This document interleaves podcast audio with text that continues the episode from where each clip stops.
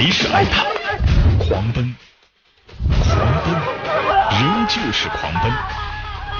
黄渤这位大器晚成的演艺圈新秀所饰演的角色，大多都是受尽折磨、疲于奔命的小人物形象，而这些吃尽苦头的小人物，却让观众深深的记住了这位长相平庸的喜剧演员。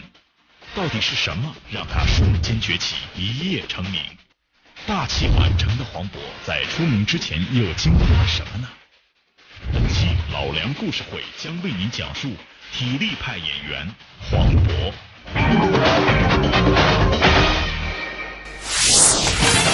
观众朋友们，大家好，欢迎您收看由踏浪电动车冠名赞助播出的《老梁故事会》，我是老梁。您可以通过登录优酷网或者是新浪娱乐来了解我们节目一些最新的动态。今天我们说这位大器晚成的演员呢，应该说他出名的年岁不算太晚，是三十二岁。但为什么说他大器晚成呢？是因为他前边的经历。基本上啊，就没怎么拍过片子，靠着一部片子一夜成名。这个演员的名字大家熟悉，黄渤，来自山东青岛。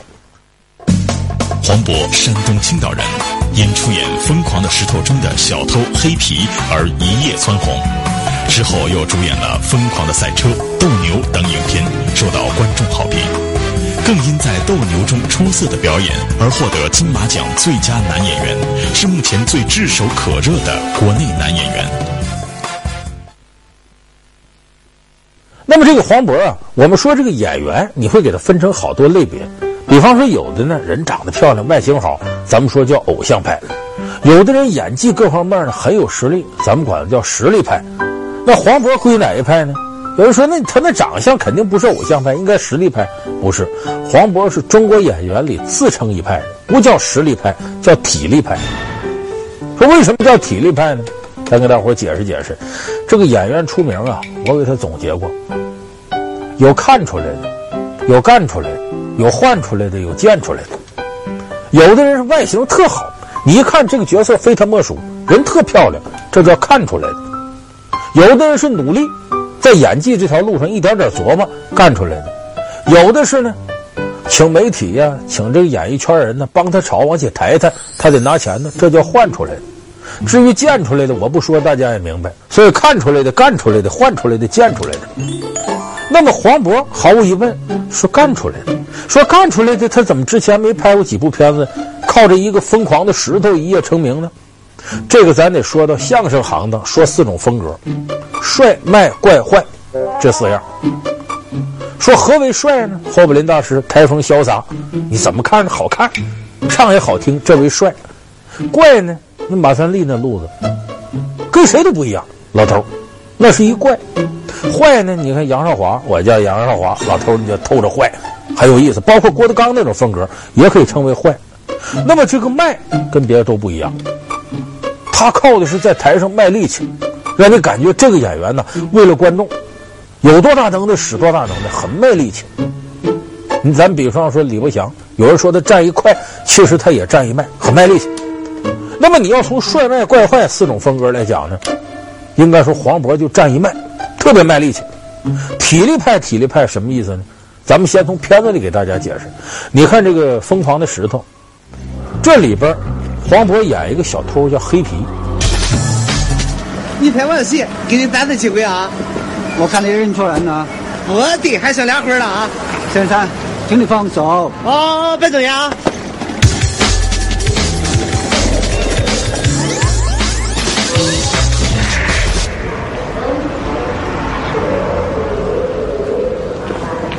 我顶你个肺啊！这个小偷严格意义上说在里边连，甭说一二号人物，三号人物都算不上。这小偷还倒霉，让他从下水道里钻出去偷那宝石，结果呢，他从那头刚要往出钻，一看上头那井盖让个车给压住了，他出不来了，在下水道里一待待三天。阿弥陀佛，上帝保佑，阿妹阿门。啊！喂喂，我大哥，我我关进地下了，我一直没出去，这个手机没信号，我找不着你，快没电了。我啊，我我好几天没吃饭了，你赶紧想办法。你自己想办法。啊？我想什么办法？等等，我喂喂喂！你到时候想想那下水道，当然了，电影里下水道不是咱们真实当中下水道，那得味儿成什么样？但是那种拍摄环境，你想想，他得做的逼真呢。用什么呢？比方说废弃的塑料袋，各种树叶，呃，发胶、发蜡、胶水反正就乱七八糟，还有那那些什么各种颜色的调味的，包括一些墨水都搁在里头。你琢磨琢磨这些东西气味，一般人也受不了。有人说，黄渤是在这样一个环境当中拍的片子，身上他必须得弄得很脏啊，这个墨水那个什么彩色的东西。所以拍完戏之后，是鼻子已经都麻了，闻这些味儿，回到家得洗。往往这些东西我们知道，你看演员卸妆就够费劲的，他那更费劲，你得用什么洗涤灵、洗发液，还有什么香皂、肥皂，反正在身上。拍完戏回家得洗两个小时能洗干净。所以他在这里边遭了很大罪。不光这个，咱说他体力派怎么耗费体力？咱们看他最后一幕戏，这黑皮终于从这个下水道里出来了。三天三夜，饿成什么样了？抢劫一个面包店，不为别的，就为弄口吃的，拿着面包就吃。后边人追他，一边跑一边吃，一边跑一边吃。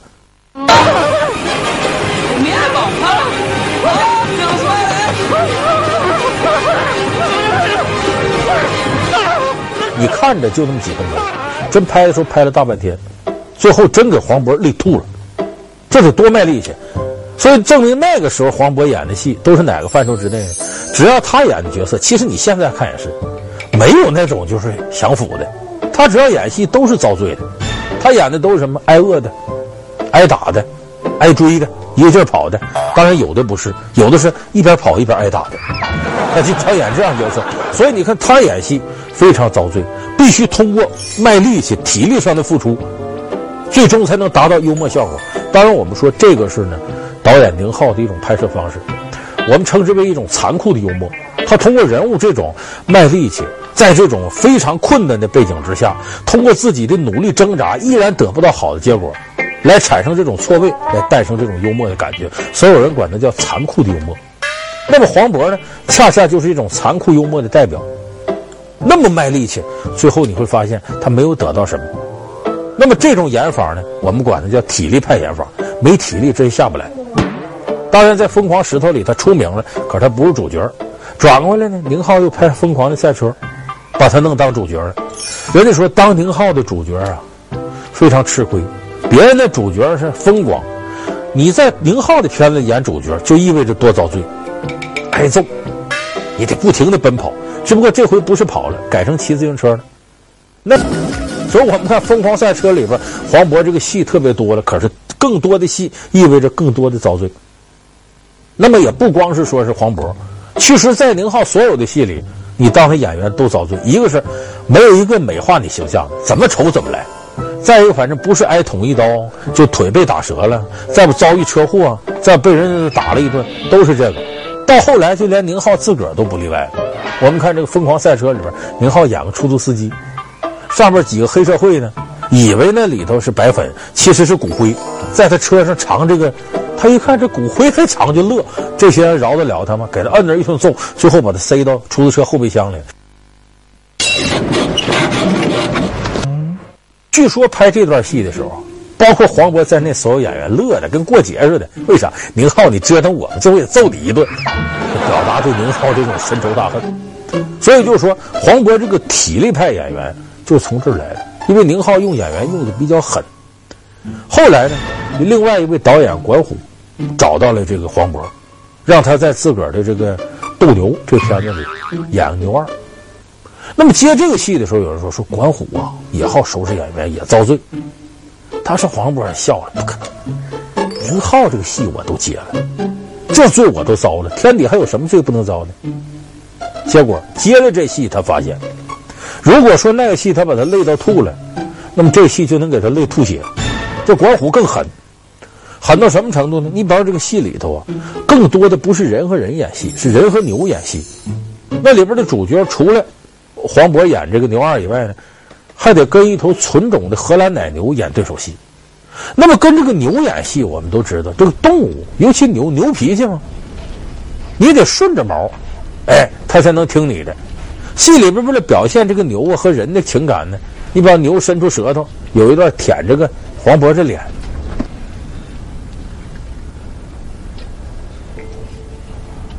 上哪去了？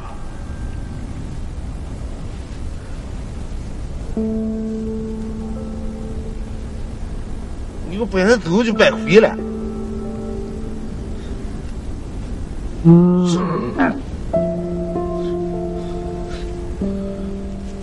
这牛犟，它不伸舌头舔，怎么办呢？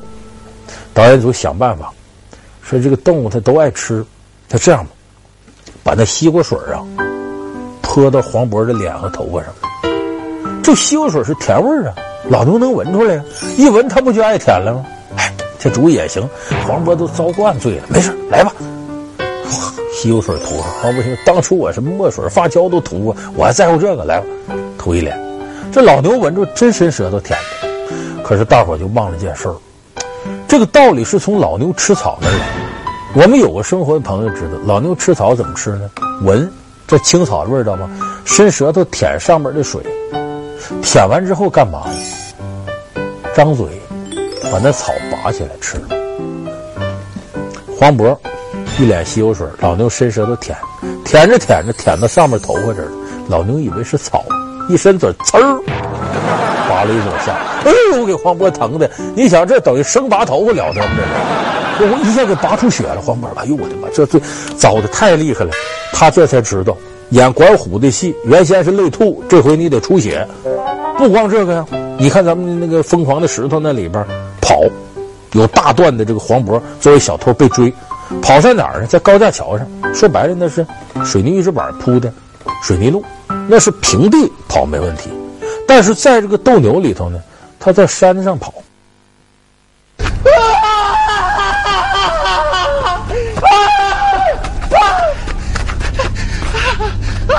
山地我不是碎石头子儿，不光硌脚费鞋呀。头一天跑坏两双鞋，整个戏下来跑坏多少双鞋？三十七双鞋。你琢磨琢磨，黄渤得遭什么样的罪？所以说，他这个体力派演员。这是名副其实的，但是说体力派演员就是从电影上来的吗？还不是。这黄渤青年时代没有当影视演员的时候，就有人管他叫体力派型叫歌手，说他是歌手。这怎么来的？体力派是从他唱歌跳舞这来的。我们前面说黄渤呢，在青岛，他小的时候呢，他父母啊都希望他呢将来有出息，考北大，考清华。可是这个黄渤小时候学习呀不行，说他学习差吗？还不是，是非常差，不是一般的差。他母亲在单位大小是个领导，经常呢在单位上午把员工叫了一通训，你妈怎么干的不到位啊？下午黄渤的班主任把他妈拽去一通训，你这孩子怎么带的？如何？黄渤成绩很差，所以在中学的时候呢，黄渤就琢磨，我这有成绩又考不上哪儿，我得琢磨别的路啊。那阵黄渤迷上什么呢？当时正是港台歌曲啊，什么热歌劲舞啊，大量进入到这内地的时候，哎，黄渤就迷上这个了。而且当时黄渤确实唱歌跳舞是有天分的，他也报了一些班，也学了一下，尤其跳舞。那时候人都有幻想，他的偶像呢就是开始看草蜢，后来一看草蜢就给梅艳芳伴舞，没意思，换看郭富城四大天王好，琢磨我学郭富城，经常对着镜子练的时候，他挺自恋的。你说我啊，算偶像派呢，算实力派呢？他还琢磨这事儿，天天琢磨。你说我这偶像派挺好，当偶像派，你这后来一看时间长了不行，还是当实力派了，整天胡思乱想。有一回呢，他唱歌跳舞下来，一身汗，问身边朋友说：“你说我给自己定位，我是定位偶像派呢，还是实力派呢？”他朋友看了，黄渤，我跟你说点实话吧，什么实话？你这张脸长得呀。那实力派都嫌磕碜，就实力派长你这张脸都算磕碜的，你跟那个偶像派一点都不沾边。要我给你评价呀，你在台上卖力气，我看你唱歌跳舞了一身汗，你也别是实力派，你就当体力派吧。那个时候黄渤就有人叫的是体力派歌手，所以他当时呢在那个夜总会驻唱，那很早的时候青岛有夜总会的时候，他就又唱又跳，有不少人还挺捧他，因为他歌唱的不错。黄渤的舞蹈和唱歌才能，在他成为影视演员后也得到了展现。在大电影之数百亿当中，黄渤饰演一位过气的歌星，其中便有边唱边跳的演唱桥段。讲讲超过东京和纽约，你的未来一定会 down down down。别人自家院里 barbecue，你只好蹲在路边吃烤羊肉。只有美女陪着喝红酒，可你只有小阁楼，没有女朋友。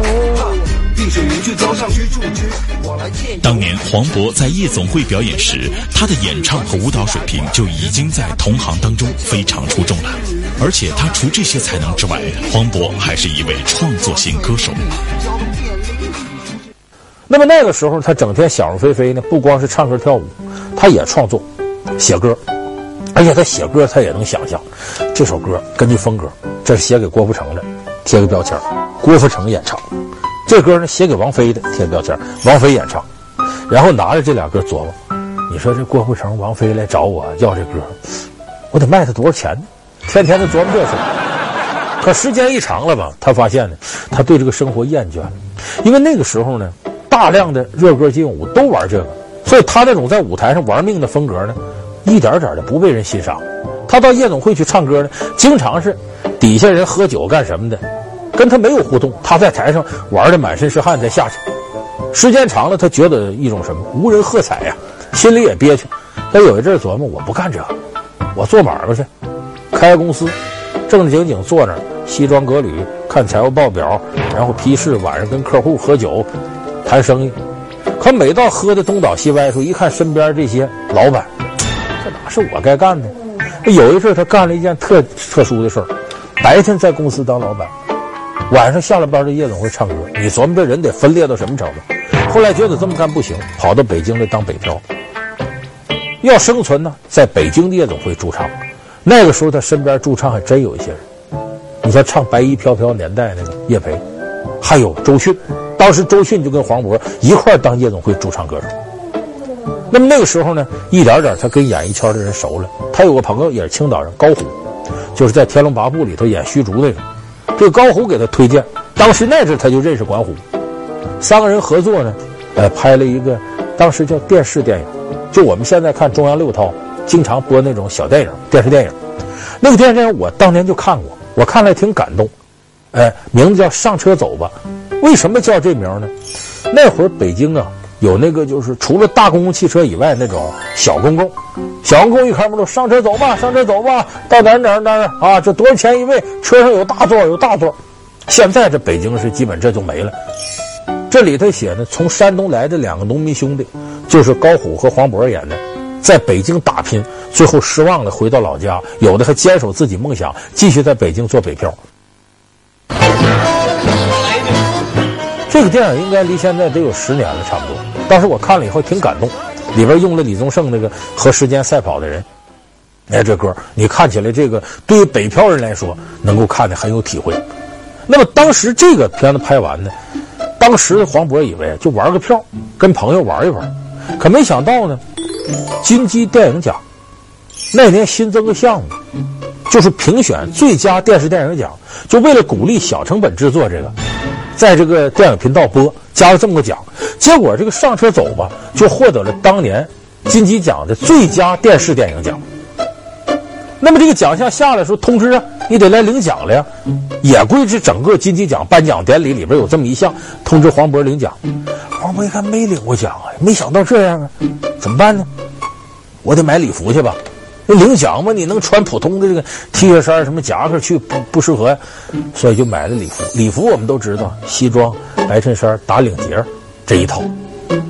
人家那会儿领奖的人哪个没专车，自个儿车呀？再说黄渤穷，没车，坐地铁去吧。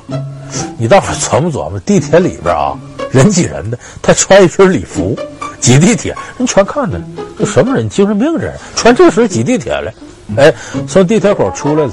到了颁奖现场了，那时候就玩红地毯，跟好莱坞学，哎，跟奥斯卡奖学。这黄渤走到红地毯上边，您说你这既然来领奖了吗？走红地毯，上了红地毯，他往前走呢。那个时候那闪光灯咔咔咔咔咔一个劲拍，黄渤当时脑海里就想：哎呀，我出名了！哎，那个。大伙都拍我，我怎么办呢？哦，我记得大伙哎，挥手挥手致意。可是这挥手致意过一会儿，发现他往前走呢，那闪光灯没拍他，咔咔咔咔还往他身后。回头一看，哟呵，宁静在他身后呢。那大美女还出名啊，都拍他。黄渤想，哎呦我的妈，没拍我，赶紧低着头，扫不搭就走进去了。所以那一年呢，仅仅有这个电视电影奖的最佳影片奖，还没有最佳主角配角呢。黄渤当时在底下看人家领奖，单项奖，哎，真羡慕。那年得最佳男配角奖的呢是傅彪，他在底下看了之后羡慕。哎呀，你说哪天什么时候我这要是有这机会，我能领着最佳男配角奖，该多好！但没想到的是，隔了些年，他因为拍了管虎的斗牛，倒没获得金鸡奖，得了台湾金马奖的最佳男主角。凭借少林寺中的青色小和尚，他风靡全中国。不学功夫，我当和尚干嘛？凭借黄飞鸿的潇洒飘逸，他轻松走向国际。我是黄飞鸿，黄飞鸿。现如今，他早已是世界级的功夫巨星，但为何年仅三十七岁的他便匆匆为家人写下遗嘱？好友被枪杀，第二任经纪人死于意外，又是为何？在李连杰耀眼的成名路上，究竟藏了多少辛酸隐秘？明天老梁故事会为您讲述李连杰成功的非常道。我这一生如履薄冰，你说我能走到对岸吗？好，感谢您收看这期老梁故事会。老梁故事会是由踏浪电动车冠名赞助播出的。我们下期节目再见。